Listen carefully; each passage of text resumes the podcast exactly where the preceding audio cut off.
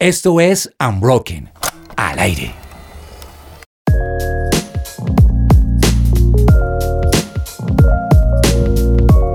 Y aquí estamos en una nueva versión de Unbroken New con una pregunta muy importante, pero no quiero empezar sin antes saludar a quien me está acompañando en esta mesa de hoy, la señorita Diana Trujillo. Diana está echándole cabeza, ¿quién será? ¿Quién será? ¿Quién será? Pero eras, eras tu Dianita, bienvenida. Gracias, Pedro. Además, me encanta estar en este formato. Estaba pensando y creo que no me habías invitado a este formato. No, mentiras, no. no, habíamos, este no habíamos estado, yo no había estado en uno de estos programas porque son muy chéveres. Nos lleva a hacer bastantes preguntas para que todos empiecen a cuestionar esta carrera de la que hoy vamos a hablar. Y hablando de eso, Dianita, eh, ¿te gusta el teatro? ¿La actuación? Bueno, actuación, o sea, me gusta ver a otros, ¿no? Porque yo sí, pésima, mal, pero, ¿Verdad? pero me gusta el teatro. Me gusta Pero, el o sea, pero ¿cómo así? Tú eres como de, no más Fabián Guillermo. Detente. más Pedro Felipe. Bueno, ya sabemos cómo sería Diana actuando. Yo también soy pésimo actor, pero, Qué va. pero bueno, de eso es lo que queremos hablar esta noche y llevar a nuestros oyentes que quieren ser actores y famosos a poner los pies sobre la tierra para saber si pega o no pega estudiar actuación. Esto es Unbroken U, donde le ponemos la lupa a las carreras profesionales para saber si vale la pena o no estudiarlas. Así que no se desconecten, quédense con nosotros. Esto es Unbroken U.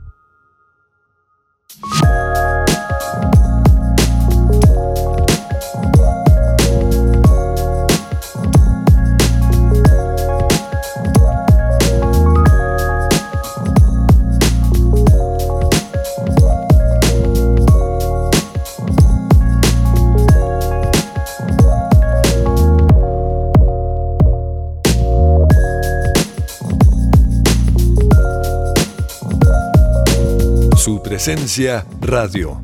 Actor y productor que entra en el medio de la televisión desde los 11 años. Actor de trayectoria. Pasa sus años de niño participando en novelas y producciones nacionales y haciendo parte de las historias o de la historia de este país. Y logra estar entre los más cotizados y reseñados por los medios de comunicación y la crítica de farándula. Trabaja con las principales productoras de televisión del país y logra dar el salto a las tablas en el Teatro Nacional con el montaje Los Mosqueteros del Rey. Se dedica por un tiempo a la producción de cortometrajes para universidades y productoras pequeñas y sobre todo para cumplir con su rol como administrador del Teatro Nacional. Después de unos años en el que se ejercita como productor y director de montajes teatrales, de espectáculos y proyectos de formación para niños y jóvenes a través del teatro, el cine y la preparación integral de talentos. Actualmente dicta talleres virtuales de artes escénicas y producción audiovisual. Es director de Cielos Abiertos Academia Integral de Artes, un proyecto que nace de la necesidad de despertar en niños y jóvenes todo su potencial creativo. Ah, ¿qué tal esta descripción de nuestro invitado del día de hoy? ¿De quién estamos hablando, Dianita? ¿Será que nos quedamos cortos? Bueno, Yo sí. Javier Sáenz Paisa, actor, bienvenido a esta mesa de Unbroken. Qué privilegio tenerte. Bueno, muchas gracias, muy generosos ustedes en decir todo eso. Hacemos lo posible por seguir viviendo en el arte por el arte. Ay, bueno, igual vamos a hacer una aclaración con el, re- con el respeto de Javier, y es que nuestra audiencia dice, bueno, Javier Sáenz, de pronto no me es tan familiar en algunas novelas, pero si usted le pregunta a su mamá, a su papá, quién es Javier Sáenz, seguramente le va a decir, yo sé quién es, le va a nombrar un par de eh, novelas colombianas de su época y va a decir, escúchese todo ese programa porque es un buen invitado. Muchas gracias, muchas gracias. Bueno, Javier, pues hablemos un poco de la infancia, hablemos un poco de cómo fue que el entorno en el que estaba creciendo des- desarrolló en usted ese, ese gustico por el tema actoral, porque estamos hablando de que es actor desde los 11 años. Sí, bueno, la historia es la siguiente. Yo soy hijo de actriz y mi mamá también es muy importante en su generación y eh, definitivamente yo no quería ser actor. ¿Por qué? Ah, a veces la pena, la pena nos cohíbe como de, de querer dar el paso hacia algo. Entonces yo recuerdo que yo pasé mi infancia eh, en estudios de televisión, eh, el, el, lugar más familiar era el Teatro Colón, porque mi mamá Ah. tenía muchos proyectos allá, entonces yo la acompañaba a todo. Pero un día había un, una, es- necesitaban unos niños para una novela de época con Víctor Mayarino, se llamaba Rojo y Negro, y los candidatos era el hijo del embajador de Israel, y mi mamá me preguntó, y yo no quería, no quería, no quería, pero ella, pues mi hijo, actor, hay una oportunidad. Ahí me fui como empujado. Pero la actuación es algo que si está dentro de tu ADN, si está como en tus ganas, eh, lo experimentas y te quedas ahí. Se vuelve una pasión, se vuelve un estilo de vida, se vuelve un oficio, de tal manera que yo desde pequeñito tenía ya la comprensión que la actuación era un, compromiso, no solo con unas personas, sino contractual. Entonces ya entendía yo el tema contractual que tenía que cumplir, que tenía un- unos horarios, una disciplina, y eso me fue forjando desde muy pequeño por el camino de la actuación, a pesar de que yo no quería porque probé, intenté estudiar muchas otras cosas, pero, pero definitivamente nunca me pude salir de este camino. Bueno, y a eso iba. Es que, bueno, te tocó en sus inicios, ¿sí? Tocó hacer caso. Por ahí, bueno, terminas el colegio, por ahí te estuvo medio como sonando la idea de estudiar biología marina, de estudiar agronomía, pero ¿en qué momento tú dices, ya nos ponemos serios y empezamos a estudiar todo el tema de actuación? Bueno, en mi época, porque yo tengo 57 años, la actuación era un tema de estatus. Digamos que ahora el estatus del actor por los medios de comunicación y por las redes sociales es muy alto, o por lo menos la apariencia y la exposición es muy alta. Antes no había eso, entonces ser actor era como ser un bicho raro y por lo tanto en el colegio se hacía bullying.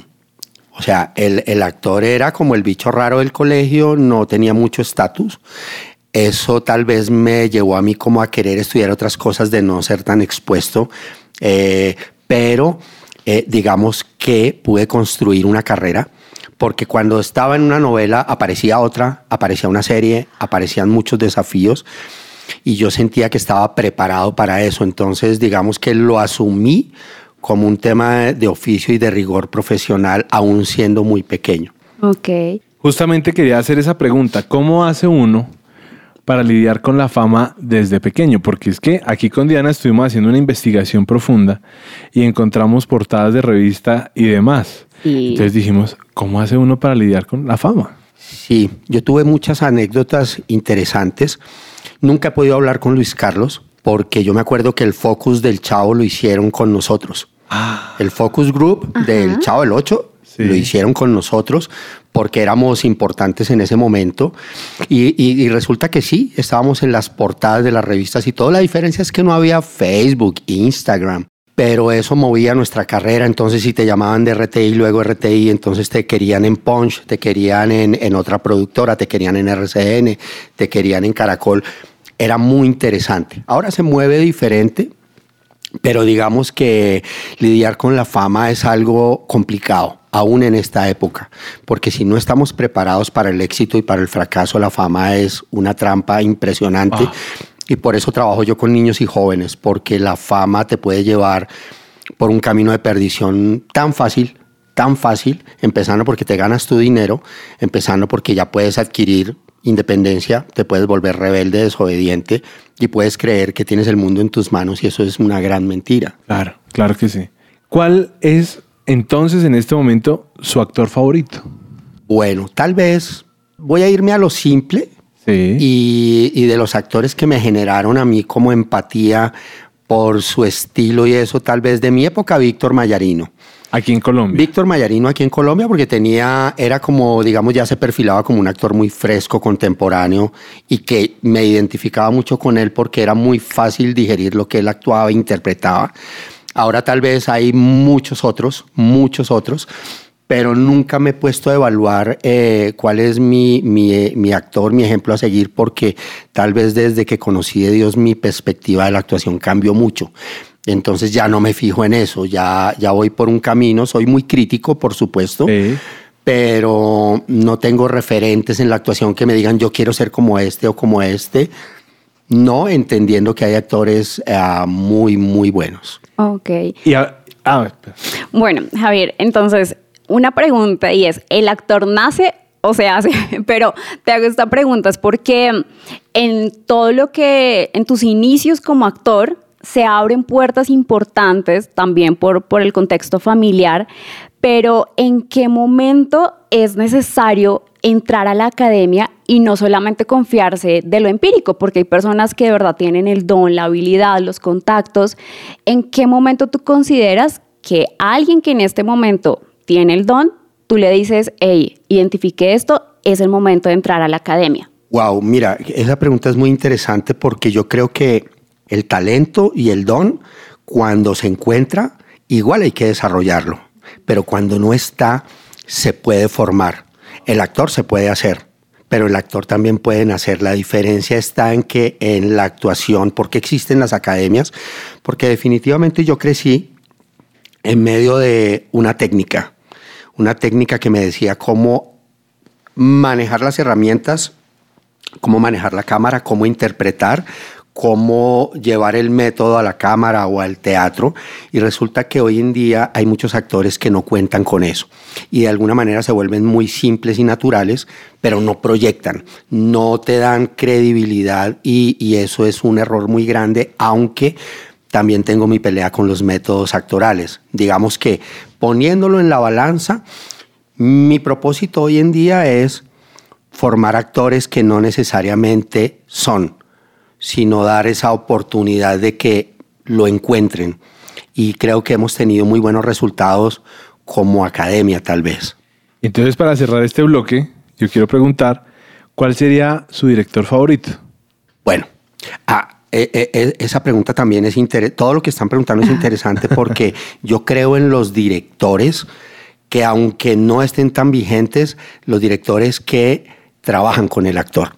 Hoy en día vemos directores que saben más de lentes y saben más de planimetría que de lo que puede sentir el personaje y el actor. Entonces, ellos son eh, eh, muy dados a vamos con un lente 56 y el 35 y no sé qué, y el actor lo abandonan.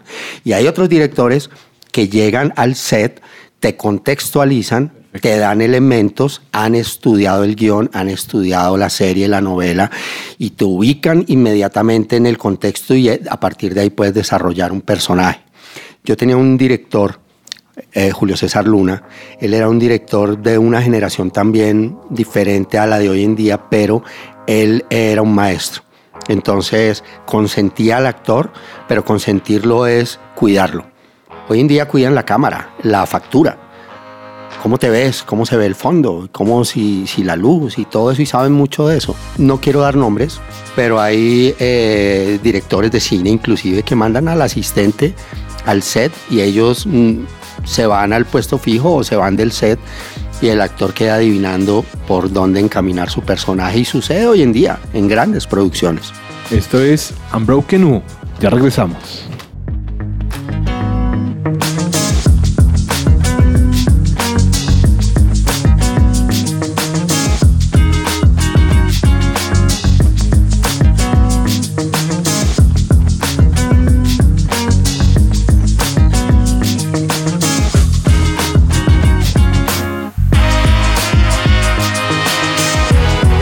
Presencia radio.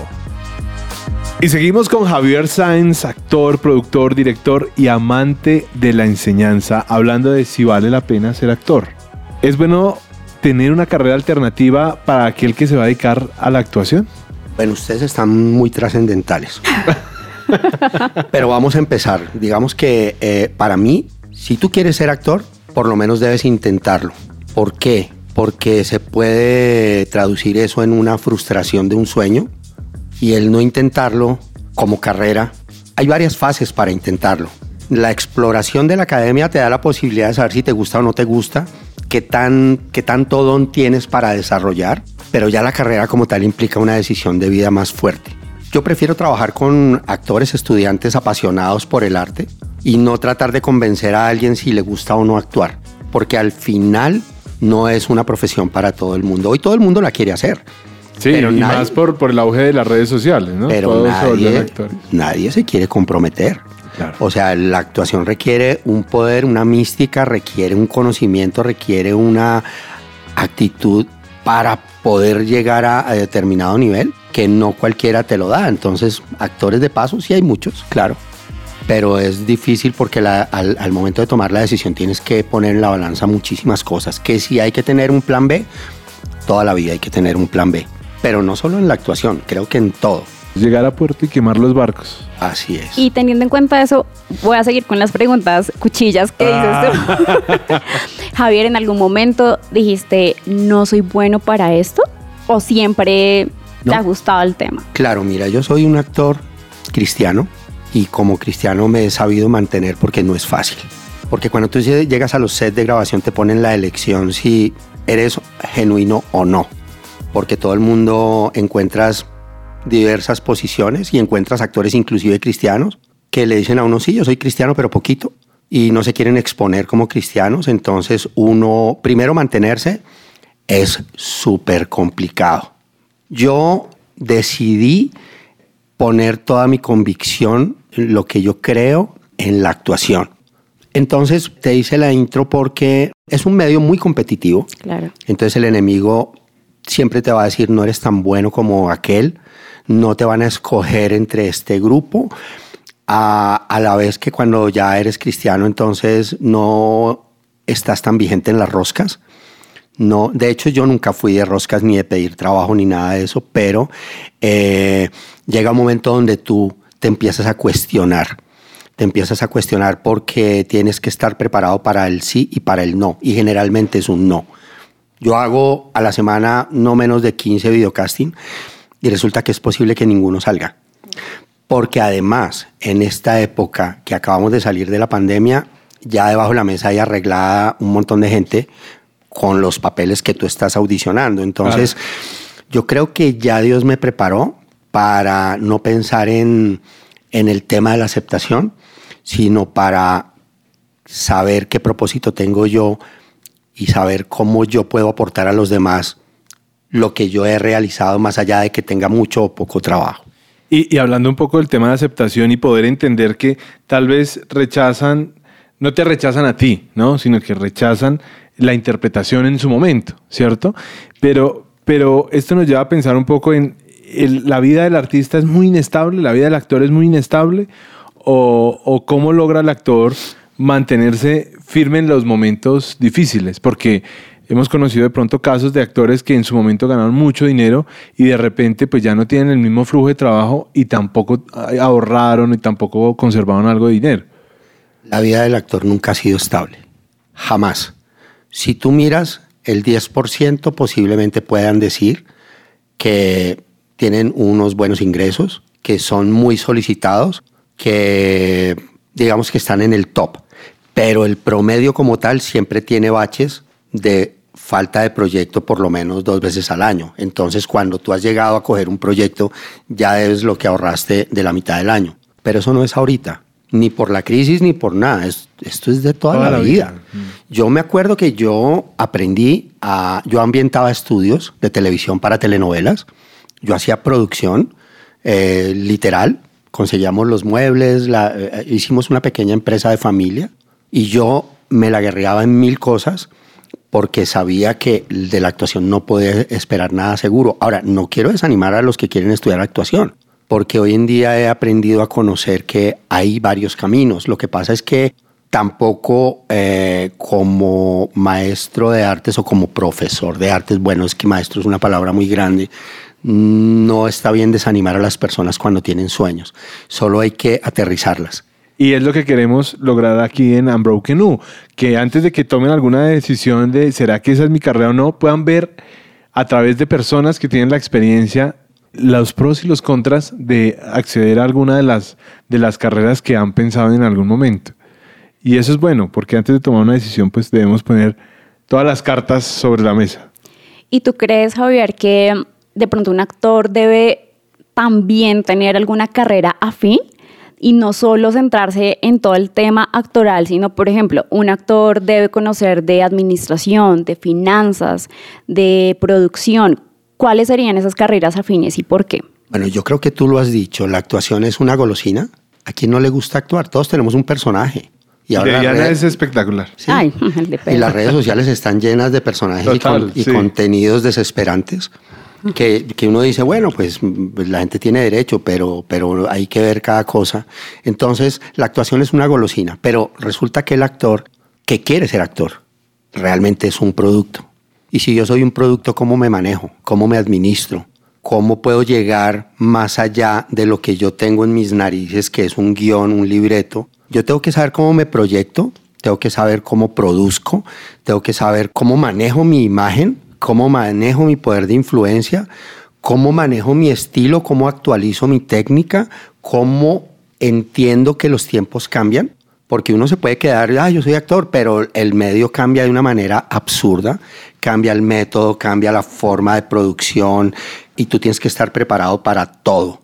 Entonces el actor, nos dimos cuenta sobre todo en, en- en- en el ejercicio de la actuación, en el teatro, que el actor, eh, cuando llegó la crisis, el actor ya sabía que la televisión estaba en problemas y que el trabajo se disminuía en un 70% pero querían irse todos a hacer comedias, teatro, pero para eso requerían ser empresarios. Porque si yo voy solo o voy con un grupo, tengo que saber si voy a ganar plata, si voy a perder plata, cuánto les pago a ellos, cuánto voy a ganar yo, uno más uno. O sea, el actor tiene que ser un administrador de imagen, tiene que ser un administrador de economía, tiene que ser un administrador de su tiempo, tiene que ser una persona estructurada porque el actor de repetir libretos está mandado a recoger. Si tú no sabes sobrevivir en esto, que es lo que deben entender los chicos que están en las universidades, pues llega un momento donde se estancan porque están dependiendo de una tercera persona que los llame para el comercialito, para la serie, buscar al amigo, oiga, no tengo trabajo, yo quiero actuar, hacer figurantes y haga tragar entero. Actores que están buscando cómo formarse y ni siquiera saben dónde y llegan. A mí me cuentan técnicas, yo digo, pero usted dónde está estudiando eso? Dios mío, ¿qué le están enseñando? Y así pasa, el actor por sí solo, por el hecho de soñar ser actor, no es suficiente. Claro. Y mm, ya en la parte actoral, ¿qué habilidades debe desarrollar una persona? Wow, bueno, la- nosotros ser- seres humanos por excelencia tenemos una habilidad o una necesidad de saber expresarnos. Con las manos, con el cuerpo, con los ojos, con la voz, necesitamos llegar al interlocutor con un mensaje súper claro. A mí me pasó algo en mi época y es que nosotros éramos muy miedosos, apocados. Estamos en una nueva generación que se come el mundo, pero nosotros, por ejemplo, si a mí me hubiera tocado ir a pedir trabajo en una multinacional, yo me muero del susto. La actuación requiere un desarrollo de la persona, del cuerpo, de la técnica para poder llegar lejos. Entonces, hoy en día el actor sí necesita conocer de algún método, necesita actualizar ese método, necesita entender la diferencia del lenguaje entre el teatro, el cine, la televisión, necesita conocer su competencia, necesita como actor desarrollar todas las habilidades posibles. Empezando porque un actor necesita, hombre, montarse en un caballo, manejar un carro, saber nadar. Entre más habilidades, independiente a las que pueda adquirir en una academia, entre más habilidades, más oportunidades. Porque puedes tener un protagónico, pero el protagónico es el chofer de un camión. Mi hijo maneja. No, no yo no, no sé manejar. Dice, no, no lo podemos contratar. Next, siguiente. Wow. Y esto es así, si tú no negocias tu sueldo, si no tienes la habilidad, hay otro esperando la oportunidad detrás tuyo en la fila y posiblemente sea el amigo del director, el amigo de alguien y tu oportunidad genuina como actor la puedes echar a la caneca. Por eso es que uno no debe parar de, de estar inquieto por aprender, por estudiar o por enseñar.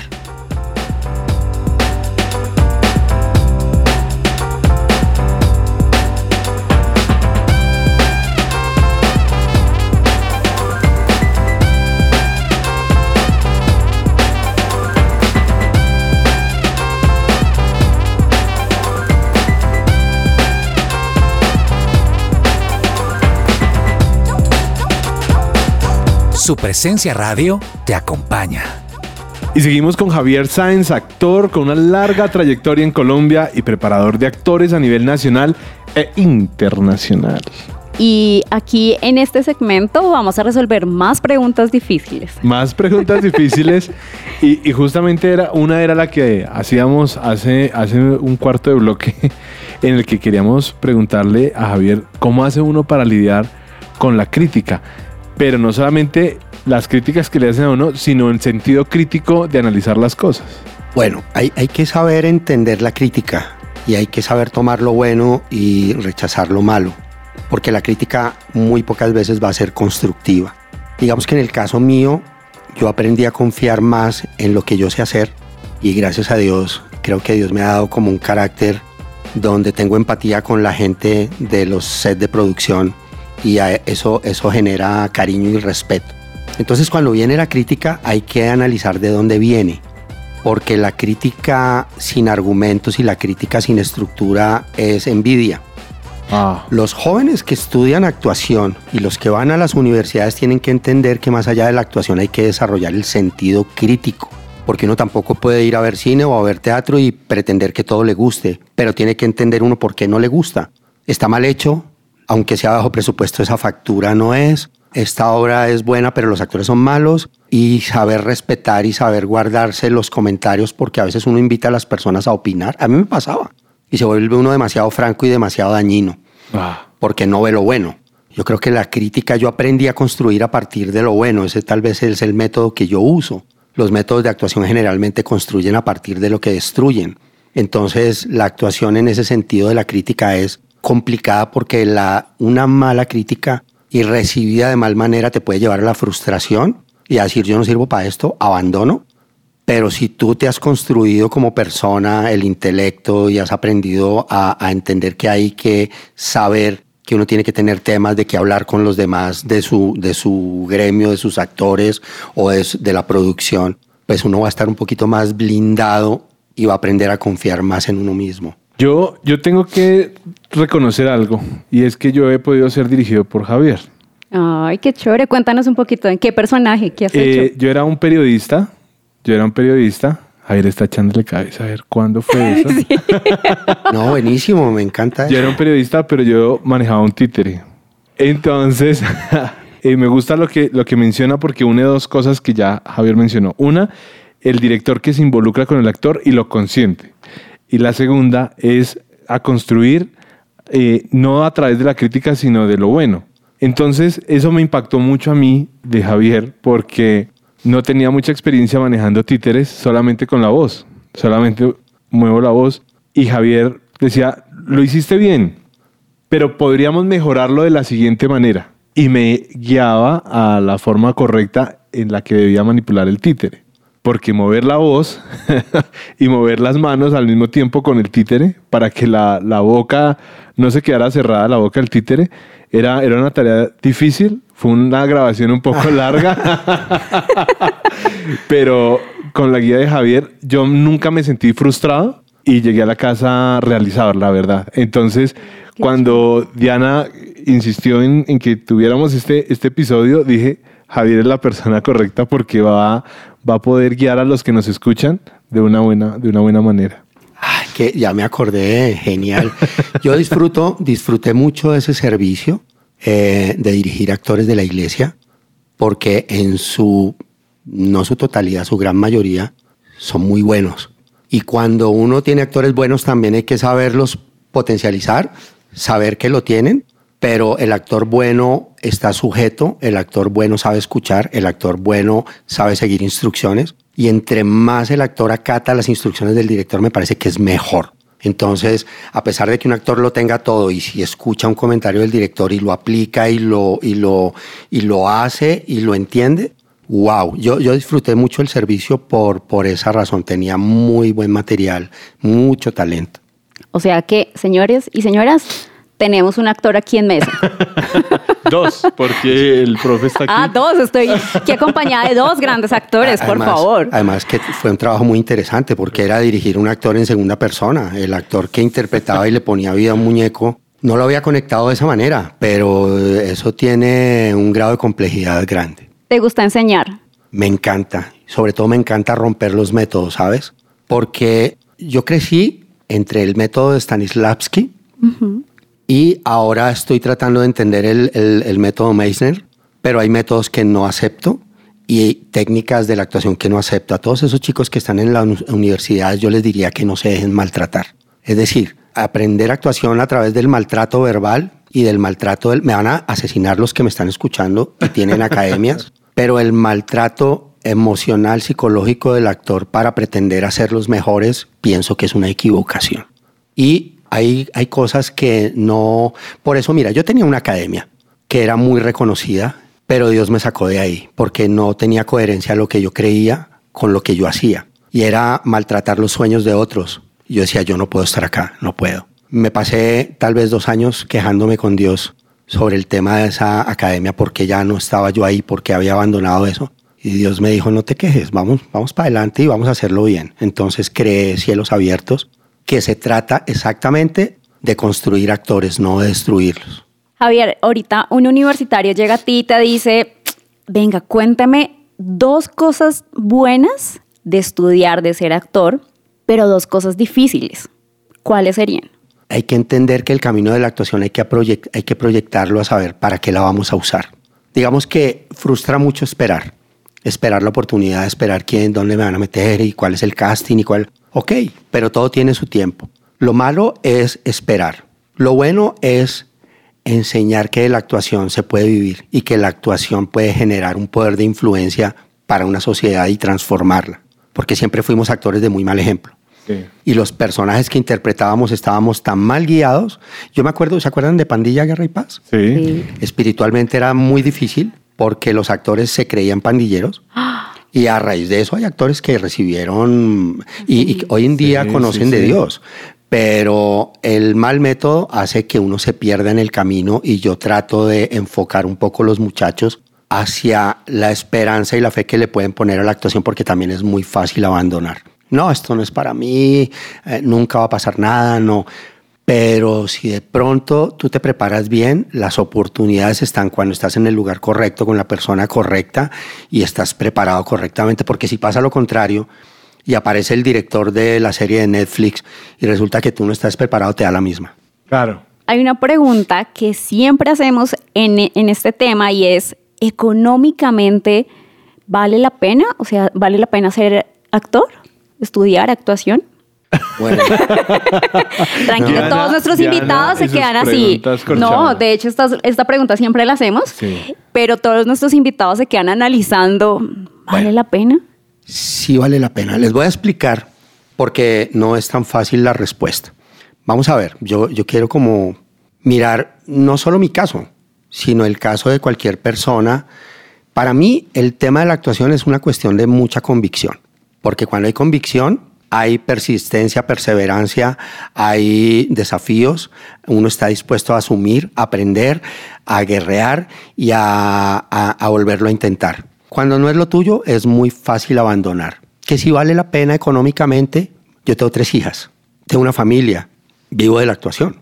Pero el siguiente nivel que tiene que tener un actor, si quiere dedicarse a esto, es seguir estudiando para enseñar.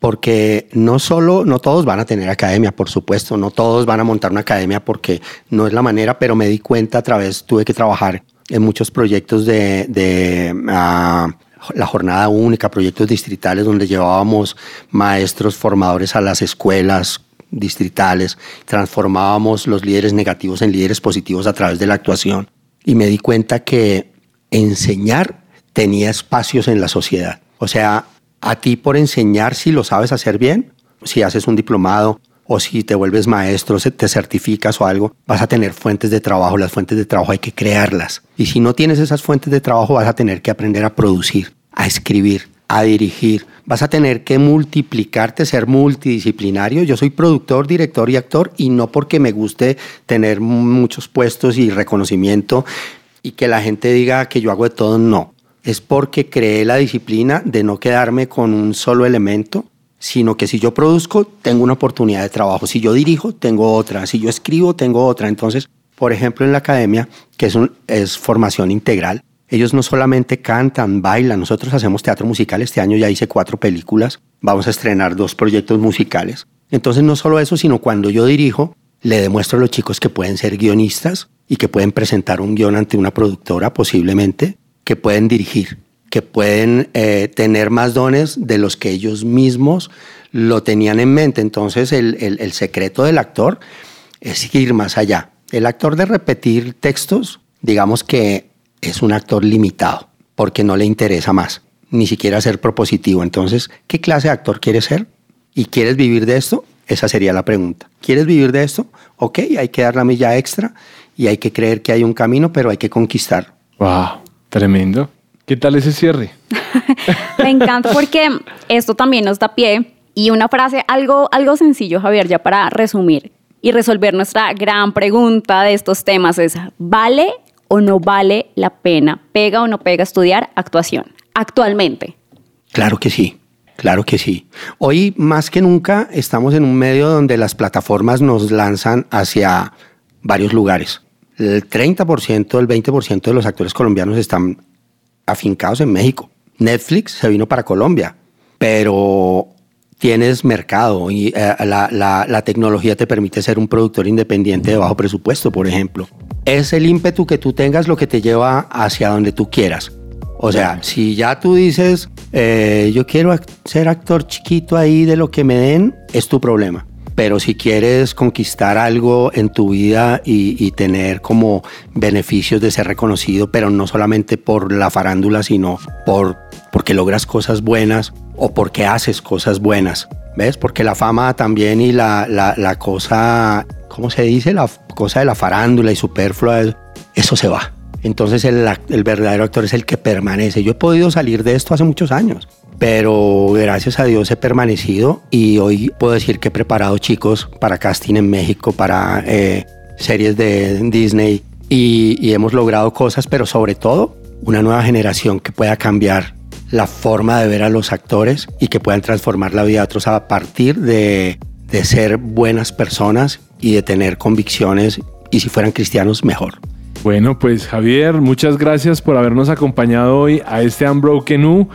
Gracias por aceptar nuestras preguntas corchadoras y por decirle a nuestros oyentes que quieren estudiar actuación que sí pega estudiar actuación. Gracias a ustedes por la invitación. Gracias por el, el paredón. Pero bueno, lo disfruté porque de todas maneras hay formas más simples de abarcar estos temas. Pero a mí también me hace reflexionar mucho de por qué estoy en esto. Y creo que se puede. Total, se puede. Entonces, si usted va a tomar la decisión de estudiar actuación, aquí está toda la información para que esté seguro a la hora de tomar esa gran decisión de vida. Unbroken Project.